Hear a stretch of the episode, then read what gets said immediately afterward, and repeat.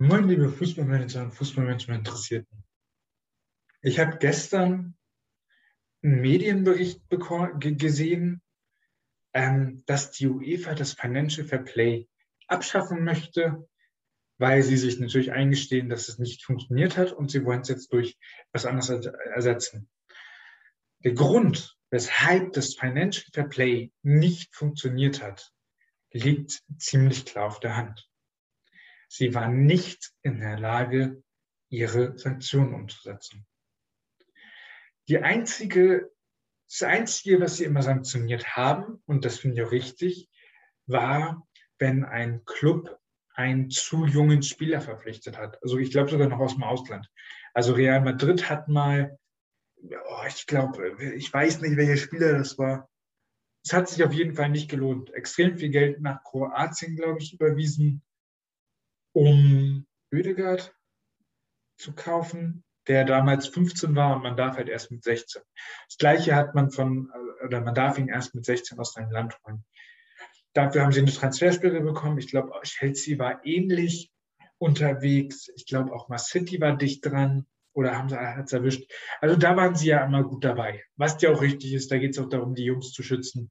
Ähm, und ich glaube, es gibt fast, also ich, kann mich jetzt an keinen erinnern, wo ich sage, das Talent ist komplett durch die Decke gegangen. Ähm, das ist jetzt Weltstar. Wenn wir, als Weltstar könnte man vielleicht noch äh, Erling Haaland bald äh, titulieren. Und ähm, der ist ja auch nicht den Weg gegangen aus Norwegen direkt zum FC Barcelona oder direkt zu Real Madrid, sondern auch Step by Step und jetzt erstmal bei, bei Dortmund. Ähm, aber das grundsätzliche Financial Fair Play konnten, konnte die UEFA nie richtig sanktionieren. Der Grund ist relativ einfach. Es ging ja darum, dass nicht mehr ausgegeben wird als eingenommen. Das ist aber passiert. Und das ist jetzt nicht bei den, ich sag mal, grauen Mäusen unbekannten Clubs passiert, sondern bei denen, die die Welt oder die europäische Welt sehen will. Ich weiß nicht, wie es äh, auf anderen Kontinenten ist. Das würde mich mal interessieren, aber ich weiß es nicht. So, also die, die zumindest in Europa gesehen werden wollen. Das heißt, Real Madrid, Paris, Barcelona, ähm, auch in England wurde mehr ausgegeben als äh, eingenommen. Und jetzt ist die Frage, wie sanktioniere ich das? Und die UEFA hat gesagt, ja, das können wir nicht anders sanktionieren, als ähm, diesen, diese Fußballunternehmen vom, von der UEFA Champions League auszuschließen und von der Europa League. Damals gab es ja noch keine Conference League. Ähm, also aus dem internationalen Wettbewerb auszuschließen. So. Das Problem ist, wenn du das jetzt versuchst, als UEFA, dann hast du da so Sponsoren, denen musst du ja auch Rechnung tragen. Und die wollen die Topstars sehen, weil sie dann wissen, dass die Einschaltquote da ist und weil sie dann wissen, dass das Sponsoring gut läuft und dass die für ihr Sponsoring Kohle bekommen, also dass sie für ihr Sponsoring Wert bekommen. Ähm, dementsprechend war es nicht möglich für die ähm, UEFA die auszuschließen. Das haben sie dann mal bei Kleinclubs gemacht, so die sowieso niemanden interessieren, aber bei den Großen haben sie dann sogenannte Deals gemacht, ähm, was dann heißt, eine kleine Vertragsstrafe zahlen, wo, wo, wo wirklich ähm, beide Parteien darüber gelacht haben. Ich glaube, das war wirklich so, dass sie äh, telefoniert haben und erstmal eine halbe Stunde gelacht haben und dann gesagt, ja gut, machen wir so. Ähm, und die kleinen Clubs haben dann halt dumm aus der Wäsche geguckt und das Financial Fair Play wurde einfach massiv umgangen. Ähm, das ging natürlich jetzt ein bisschen, aber ja, so richtig glücklich kann man damit ja jetzt auch nicht sein. Jetzt haben wir noch Corona und äh, die armen Clubs, jetzt müssen wir aber auch irgendwie gucken, dass die halt auch am Leben bleiben. Wir haben die Super League. Nächstes Thema. warum die UEFA nicht keinen Club ausschließen konnte. Die wussten, dass die Super League in der Schublade liegt. Das wusste jeder, der sich mit Fußball beschäftigt. Und da mussten sie natürlich auch ihre Verhandlungsmacht, ihre Verhandlungsposition kannten sie da, glaube ich, auch schon sehr gut. Dass es halt illegal ist, eine, äh, eine Vereinigung verhindern zu wollen oder verbieten zu wollen. Und jetzt aufgrund von Corona kam das natürlich raus und jetzt kann die UEFA so tun oder jetzt tut die UEFA wieder so, als hätte sie unfassbare Macht. Und man sieht, dass sie sie nicht hat. Das ist alles nur sich selbst darstellen, weil ohne die Top-Club sind sie halt nichts. Ähm, und ja, jetzt kommt die große Revolution ähnlich wie das Financial Fair Play die Riesenrevolution war, die den ganzen Fußball äh, Erfolg äh, ausgemacht hat. Also wirklich, das war ja, das war ja beeindruckend. Aber jetzt wollen sie nochmal draufsetzen, nachdem sie gemerkt haben, nee, es war doch nicht so geil. Und wie wollen sie draufsetzen? Ähm, ich finde das sogar relativ interessant. Nämlich, sie wollen Gehaltsobergrenzen einführen und dann bei Missachtung der Gehaltsobergrenze oder des Gehaltetats von 70 Prozent der Einnahmen ähm, muss dann eine äh, Luxussteuer gezahlt werden, die umverteilt werden soll an die Clubs, die sich gefügig daran halten. So. Ich finde das klingt zum, im ersten Moment relativ gut. In dem Artikel, also in den, in, den, in den Medienartikeln, die ich dazu gelesen habe, steht aber immer drin, es kommt aus Spanien. So, jetzt ist Spanien für mich nicht der Prototyp von Fußballunternehmen, die wirtschaftlich agieren und die wirtschaftlich nachhaltig agieren, sondern da fällt mir zum Beispiel ein FC Barcelona ein, die gerade Messi abgeben mussten, weil sie zu blöd waren zu wirtschaften, weil, weil sie anderthalb oder weil sie über eine Milliarde Schulden haben, ich glaube anderthalb Milliarden oder so. Und Real Madrid ähnlich. Also, und auch Valencia, also das sind viele, die da nicht so wirtschaftlich stabil sind. Und dann habe ich so ein bisschen weiter überlegt, wie kann das denn sein? Weil das klingt ja erstmal gut. Dann ist mir Folgendes eingefallen. Es geht ja um Einnahmen. So. Und ich möchte ein Beispiel machen. Nehmen wir an, nächstes Jahr ist es eingeführt. Und Ronaldo möchte nochmal zum Karrierenende in Paris spielen und Messi möchte nochmal in Turin bei Juve spielen. Das heißt, die könnten einen Spielertausch machen. Passiert noch nicht häufig im europäischen Fußball, ähm, ist aber ja trotzdem möglich. Und ich glaube, mit der Regelung würde das, würden das weniger machen oder würde es noch unpopulärer werden. Warum? Wenn ich damit dann sage, also wenn Juve zu Paris sagt. Ja, wir wissen ja, wir müssen beide diese Gehaltsobergrenze einhalten, die sich an unseren Einnahmen richtet. Wie wäre es denn, wenn wir es wie folgt machen? Wir zahlen euch 500 Millionen für Messi, ihr zahlt uns 500 Millionen für Ronaldo. Dann haben wir jeweils 500 Millionen mehr Einnahmen das heißt, 70 Prozent von 500 Millionen sind 350 Millionen, wenn ich mich nicht richtig täusche, wenn ich mich jetzt nicht täusche. Ja, 350 Millionen. Äh, das ist dann, haben wir dann weiteres Kapital, äh, ähm, weiteres, weitere Möglichkeiten, äh, Gehälter zu, zu, zu bezahlen. Und das ist ja schon fast unendlich. Also 350 Millionen, dafür kriegst du zu Barca-Zeiten anscheinend sieben Messis.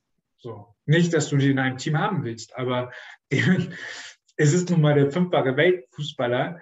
dementsprechend, jetzt, jetzt kriegst du sogar, wenn ich, wenn ich den Medienberichten, die ich gelesen habe, glauben kann, ähm, zehn Messis dafür. Da brauchst du noch, also da das, das wäre dann ja schon endlich. Und so kann es dann einfach umgangen werden fürs erste Jahr. Ähm, und dann könnte man ja Kooperation schließen, entweder innerhalb der Liga oder halt auch außerhalb der Liga. Dass man sagt, boah, weißt du was, ich zahle dir so, wir, wir, schieben das Geld einfach hin und her. Also du zahlst mir 500 Millionen, ich zahle jedes Jahr. Kein Spielertausch, schieben es einfach und her. Dann steht da Einnahmen in Höhe von, was weiß ich, die geeinigte Summe. Und damit ist das ja dann schon ausgehebelt. Das heißt, für mich äh, führt es einfach nur dazu, dass die, dass die Transferablösen noch weiter in die Höhe ähm, rauschen, weil es dazu führt, dass, der, ähm, dass es einen extremen Spielraum gibt für die Fußballunternehmen. Und zwar im, im Gehaltsetat. Jetzt muss man natürlich sich fragen, was, warum macht die, warum kommt die UEFA da, da, dazu, diese Themen überhaupt auf den Tisch zu legen? Also was interessiert die? Und ich glaube, das eine ist Druck, dass es halt, dass die Fans das nicht mehr akzeptieren, beziehungsweise sie akzeptieren es noch.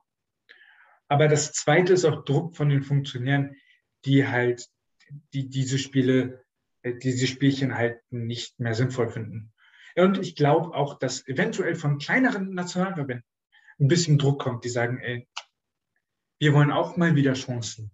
Und die UEFA versucht jetzt Pseudo, ich nenne es wirklich Pseudo-Regularien einzuführen, damit äh, alle glücklich sind.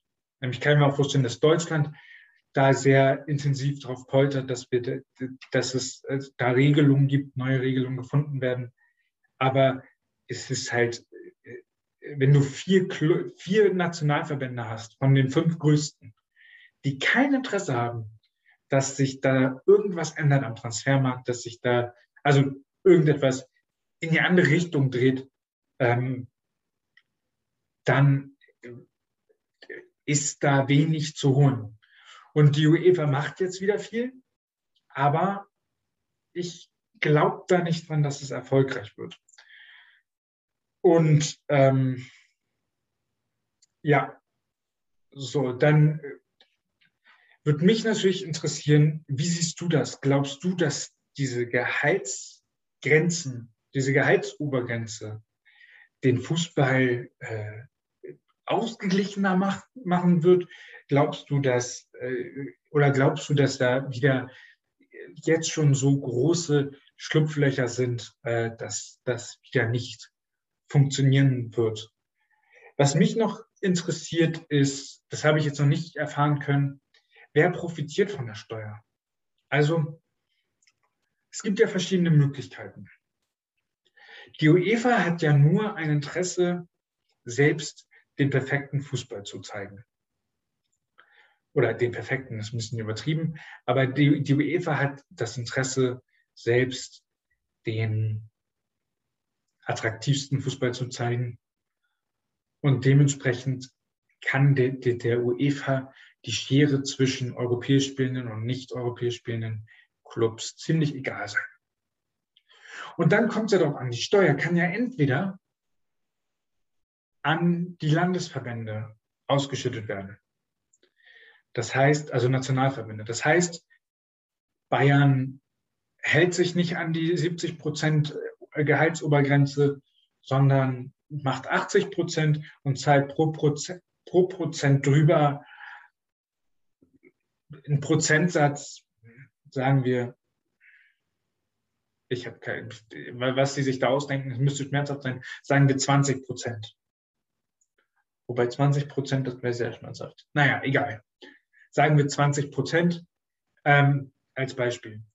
Dann könnte es ja, könnte man sinnvollerweise für die, für die Nationalverbände wäre sinnvoll, wenn man das dann entweder im Gesamt, in einer gesamten DFL aufteilt oder zumindest in der ersten Bundesliga aufteilt. Ähm, für die UEFA wäre es aber sinnvoller, wenn man sich da die Clubs anguckt, die sich in, in den UEFA-Wettbewerben daran halten. Und dann sagt, ähm, gut, dann kriegt halt mal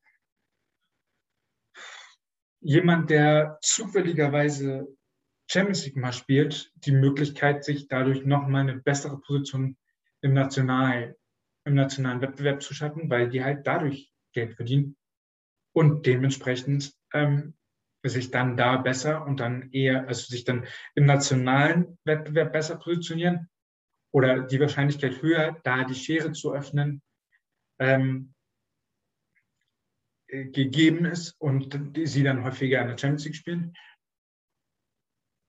Und das ist halt auch so eine Frage. Also genau dieses, wer profitiert davon, profitiert von der Luxussteuer, ist eine Frage, die die, DF äh, die, die UEFA dann nochmal erklären müsste. Ähm, und ich, ich sehe es so, dass für die UEFA es sinnvoller ist, wenn die äh, Teilnehmer der an den europäischen Wettbewerben, die regelmäßigen Teilnehmer, vielleicht sogar jemand, wo gesagt wird, wenn du in den, nächsten, in den letzten fünf Jahren viermal dabei warst, dann hast du, und du hältst dich daran, dann hast du ein Recht an, auf die, an, die, an der Luxussteuer teilzuhaben. Ähm, das kann ich mir vorstellen, wäre zwar schäbig, ich fände es eine Katastrophe, aber ich kann es mir halt irgendwie vorstellen. Wie siehst du das jetzt zum Abschluss? Wie siehst du das? Was soll, wie soll die UEFA das Lizenzierungsverfahren aussehen, dass man am internationalen Wettbewerb teilnimmt? Meinst du, man sollte überhaupt was regeln oder sagst du, am Endeffekt geht es um Sport und es stehen sowieso nur elf Spieler auf dem Platz? Ähm, das würde mich sehr interessieren. Schreibt es mal in die Kommentare. Und ähm, ich freue mich auch auf Lösungsansätze. Was glaubst du, wie die UEFA sinnvoll äh, ihre Fußballwettbewerbe regulieren kann? Vielen Dank, dass du dir das Video bis hierhin angeguckt hast. Das zeigt mir, dass du ein großes Interesse am Fußballmanagement hast. Und äh, dementsprechend möchte ich dir jetzt noch ein kleines Angebot machen. Ähm, ich habe Anfang dieses Jahres, also Anfang 2021, die Fußballmanagement Online Academy gegründet. In dieser Akademie sind schon einige Online-Kurse. Schau mal, ob dich da vielleicht ein Online-Kurs anspricht, der dich dann weiter nach vorne bringt. Wenn du weitere Fragen hast zu irgendwelchen Themen, komm gerne auf mich zu, schreib mir auf Instagram oder Facebook und ähm, ich freue mich auf deine Nachricht und ich wünsche dir viel Spaß bei den Online-Kursen. Die Online-Kurse findest du unter dem Link, der in der Videobeschreibung, ähm, den du in der Videobeschreibung findest. Ähm, ich freue mich, dich mit meinen Videokursen und natürlich mit dem, mit, mit dem Content auf YouTube und oder als Podcast, wenn du es als Podcast hörst, ähm, nach vorne zu bringen, sodass wir gemeinsam wachsen.